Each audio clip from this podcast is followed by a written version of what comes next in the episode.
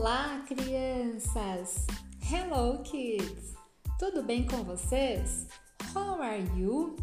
Espero que vocês estejam ótimos! I hope you are great! Eu sou a Teacher Lilian, professora de inglês de vocês, e hoje eu gravei um podcast. O que é isso? É uma, uma forma da gente se comunicar pela voz, pela fala.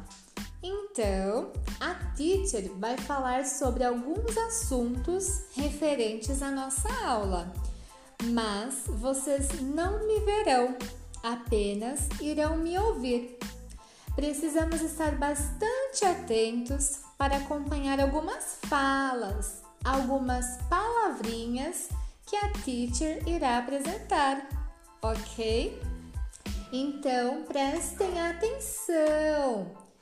So pay attention now.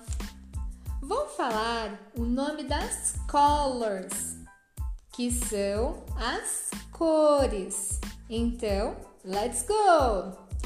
Nós temos blue, que é azul, red, que é vermelho, yellow, amarelo, green, verde, orange, laranja, gray, cinza, black, preto, white, branco, brown, marrom, pink, rosa.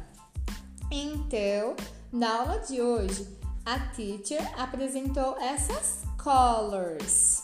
Yes, very good. Então, agora um outro assunto que a teacher vai falar para vocês é sobre o estrangeirismo. Essa palavra vem do uso de outras línguas dentro do português. Nós usamos e nem percebemos. Nós falamos algumas palavras em inglês durante o nosso dia. Vocês acreditam nisso? Usamos com a família, amigos. Vamos ver? A teacher vai dar um exemplo.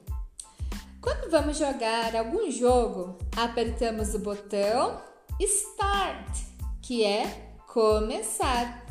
Então, essa palavra veio do inglês e nós usamos e entendemos.